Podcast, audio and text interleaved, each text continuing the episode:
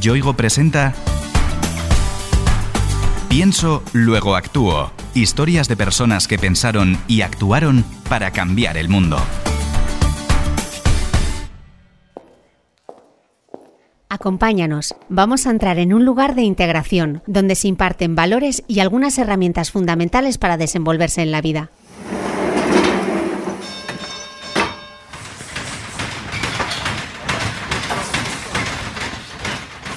¿Sorprendido? ¿Esperabas otro ambiente? Porque estamos en una escuela de boxeo donde no solo se entrena. Además, la dirige alguien que quizá ya conozcas. Soy Jero García, soy de Carabanchel, Madrid, y explicar a qué me dedico es complicado, ¿no? porque al final, como dicen mis alumnos, soy polifacético maestro. Pero a donde siempre acudo, a esa orilla donde siempre atraco mi barco, es ser profesor de, de boxeo. Soy mediador, soy formador, soy escritor, soy ponente, pero que no se me olvide de dónde vengo y a dónde voy. Jero es famoso, no solo por haber sido campeón de España de boxeo en peso medio, sino también por conducir un programa de televisión. Pero además es el presidente de la fundación que lleva su nombre, enfocada a la integración a través del deporte y a prevenir todo tipo de violencias. La Fundación Jero García es el cúmulo de personas necesitadas tanto de ser ayudadas como de ayudar. Porque hay una cosa que tenemos clara y la tenemos tatuada en la piel, que la prevención de las violencias no es una opción, es una misión. Jero sabe por experiencia propia que el boxeo es un buen instrumento para lograr esos objetivos. Pudo enderezar su vida gracias a él, cuando todo a su alrededor apuntaba a un futuro sombrío. Hablar del Jero niño es volver a ese carabanchel de, los 80, ¿no? ese barrio del Tercio Terol, metido en medio de dos de los mercados más importantes de la droga de, este país y siempre bajo el manto de esa infecta lacra que era la heroína en los 80 en ese Madrid de, periferia. Fue una infancia muy dura donde aprendí a convivir con el conflicto. No solo el barrio de Jero y la época en la que se desarrolló su infancia eran un cóctel complicado. A ese brebaje se sumaba un problema personal. Jero sufría un TDAH, trastorno por déficit de atención e hiperactividad. En ese carabanchel de los 80, lo que te ofrecía no era nada bueno. Y a un pobre niño desequilibrado emocionalmente, a mí, provocado por el TDAH, si había 10 papeletas de la rifa de ser un delincuente, yo llevaba 12. Porque al final el TDAH te provoca esa desestabilización emocional que solamente la puedes suplir con ese neurotransmisor tan maravilloso que se llama dopamina. Y la dopamina, desgraciadamente, se puede segregar con drogas, alcohol, pero hay una actividad que la segregas y fue la que encontré yo, el deporte. Por fortuna, Jero encontró ese asidero y se agarró a él con todas sus fuerzas. Él mismo reconoce que probablemente le salvó la vida. Si hay un clic importante en mi vida fue cuando conocí el deporte de verdad. Primero fue el fútbol, cuando empezamos a jugar un poquito de una manera más profesional. ¿no? Al final yo con 18 años estaba jugando en preferente. Me abracé a ese deporte como el náufrago a la tabla en medio del mar, ¿no? Pero ese fútbol no me daba todo. Algo me faltaba, ¿no? Algo me faltaba y lo encontré en el boxeo.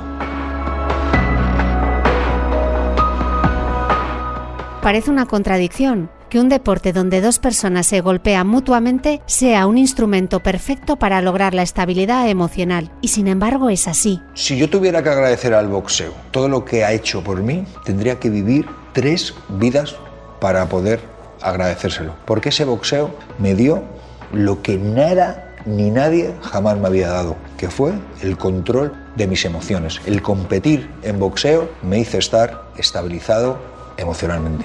El boxeo para mí es constancia, sacrificio, disciplina, motivación y pertenencia al grupo. Eso es el boxeo.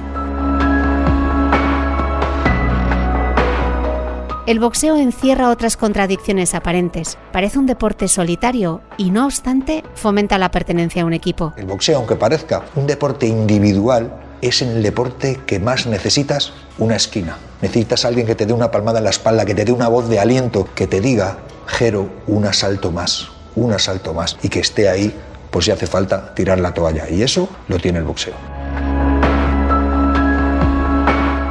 La carrera profesional de Jero en el boxeo se desarrolló durante 13 años, en los que disputó más de 70 combates, 12 como profesional. Logró nada menos que 11 victorias, 5 por KO. Desgraciadamente, llegó un momento en el que tuvo que abandonar su sueño. Quería ser campeón del mundo.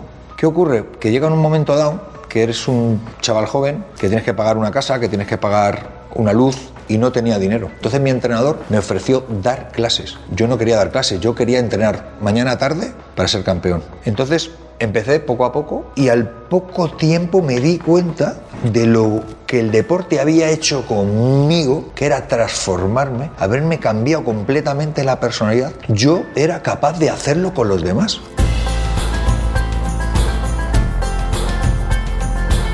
Jero entró en contacto con algunos centros y fundaciones educativas. De esas colaboraciones surgió el germen que le llevaría a su actual proyecto de vida. La Fundación Leandro Jiménez Garcés me puso en bandeja poder hacer lo que es ahora la Escuela de Boxeo Luche y poder crear mi primer proyecto socioeducativo para los demás.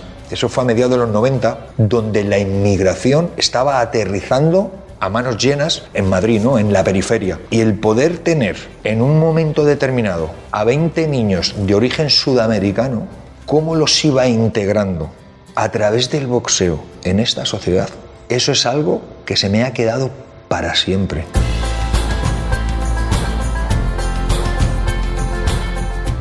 Aquellos primeros pasos en un proyecto con implicación formativa y social desembocaron en la creación de su propio centro, que bautizó la escuela. Llega el momento donde yo tengo que emprender mi camino empresarial. ¿no? Yo, durante muchos años hubo épocas que estaba hasta en 7 y 8 gimnasios en el mismo mes. Eso era una locura. Llegó un momento que yo ya me tenía que estabilizar y entonces abrí la escuela de boxeo. Y empezamos con la escuela en el barrio Lucero, un barrio pues bueno, de periferia donde en determinados momentos hay bastantes necesidades y me di cuenta de que debía de seguir continuando con el trabajo solidario que venía de trabajar en el proyecto socioeducativo de la Escuela de Boxeo Luche.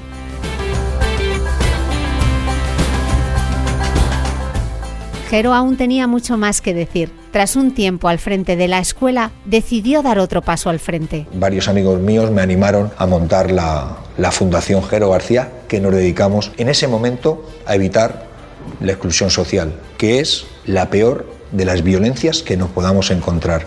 Pero en un momento determinado me encuentro con las violencias, con las verdaderas violencias. No me las había encontrado nunca.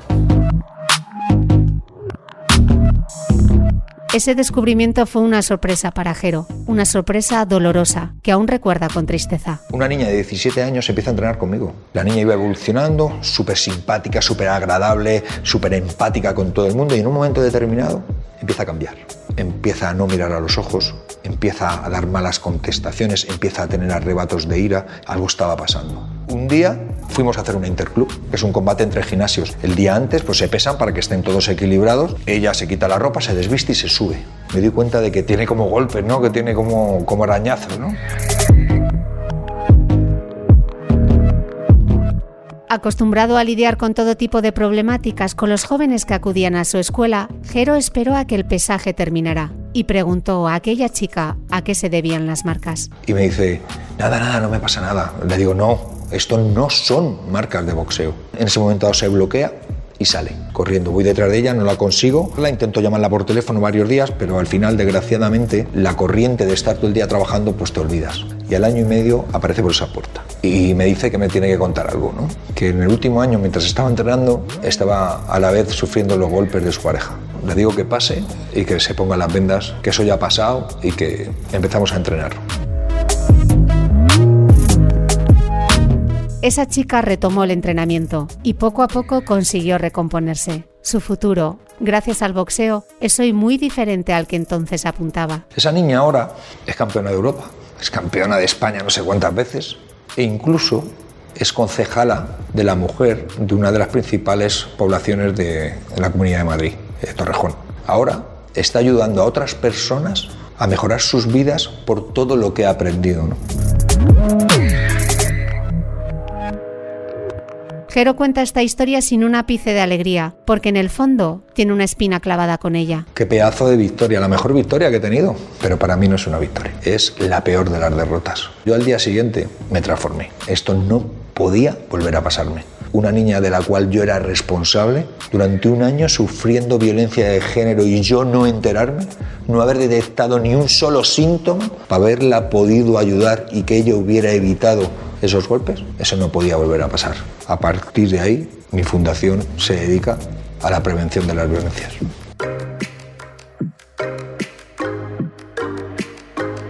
Hoy, la Fundación ha variado sus objetivos, pero los niños y jóvenes que acuden a ella siguen teniendo perfiles muy similares. Me encuentro un niño con la autoestima por los suelos. Eso es lo que me encuentro, independientemente de si ha sufrido un tipo de violencia o si él es el que la insufla. Porque aquí entrenan tanto acosados como acosadores, tanto niñas que han sufrido violencia de género como abusadores también. ¿Qué hay que hacer? Lo que hacemos en el RIP, levantarnos. ¿Y qué hay que hacer ahora? Levantar esa autoestima. ¿Y cómo la levantamos? Con el deporte.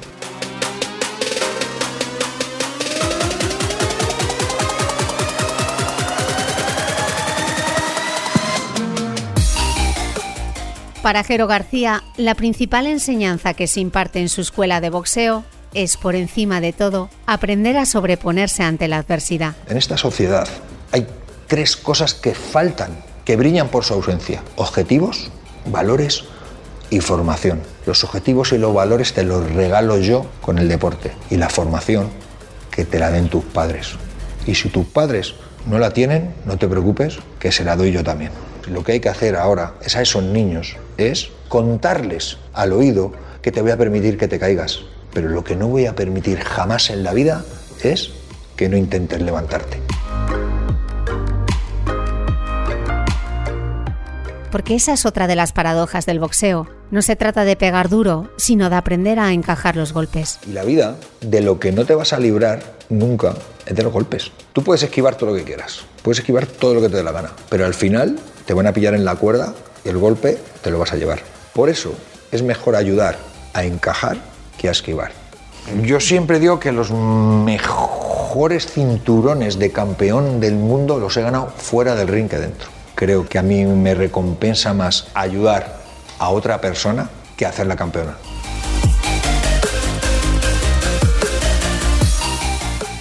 Además, en la Fundación Jero García tratan con una variada problemática social que afecta fundamentalmente a los más pequeños. Me gusta mucho sobre todo trabajar ahora con la cantidad de niños que no van al cole, ese absentismo escolar, como yo muchas veces los engatuso, los engañamos para que vengan aquí, para que empiecen a entrenar, para que ellos cojan un hábito y cuando tienen el hábito cogido se lo extrapolo al colegio. ¿Cuántos niños han venido aquí que o iban mal en el cole o no iban al cole y han vuelto? Incluso ahora algunos están en su carrera universitaria, que es majestuoso.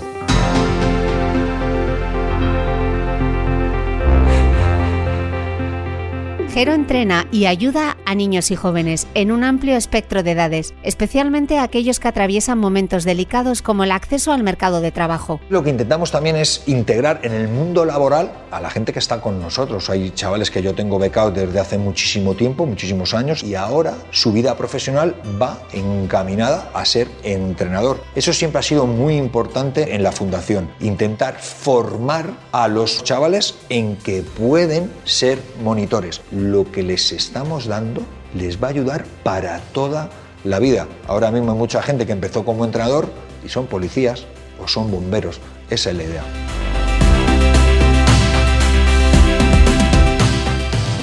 Tras años de lucha, de títulos de campeón, de abrir dos sedes de su escuela y crear una fundación, Jero García se considera un hombre con éxito aunque ese éxito sea diferente a la definición que mucha gente contempla. Yo siempre le digo, para vosotros, ¿qué es el éxito? Entonces yo pienso, pues ganar un millón, pues ser director general. Y digo, ¿sabéis cuál es mi éxito? Es levantarme cada mañana y poder dedicarme a mi pasión, que es el boxeo. Mi felicidad no ha sido un programa de televisión, mi felicidad no ha sido ninguno de los cinturones que hay en esta pared, mi felicidad es diaria, poder levantarme para ir a abrir la puerta de mi gimnasio, que es mi amor y mi pasión. Ese es mi verdadero éxito. Para Jero, éxito es también no callarse ante la violencia. Ha dedicado su vida a combatirla y a evitar que pase desapercibida. Yo os hago una pregunta. ¿Cuál es el mayor cómplice de las violencias? El silencio.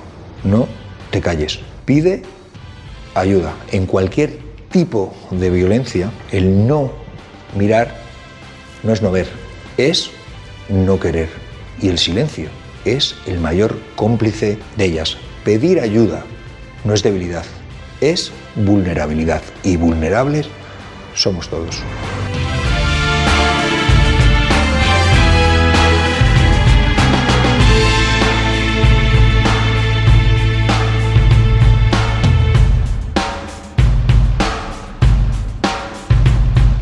Yoigo te ha ofrecido Pienso, luego actúo. Historias de personas que pensaron y actuaron para cambiar el mundo.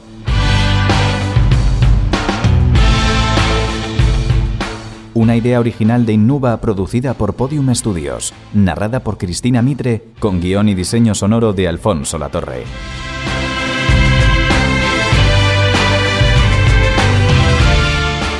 Todos los episodios en piensoluegoactuo.com en la web y en la app de Podium Podcast y en nuestros canales de Spotify, Apple Podcast, Evox y Google Podcast.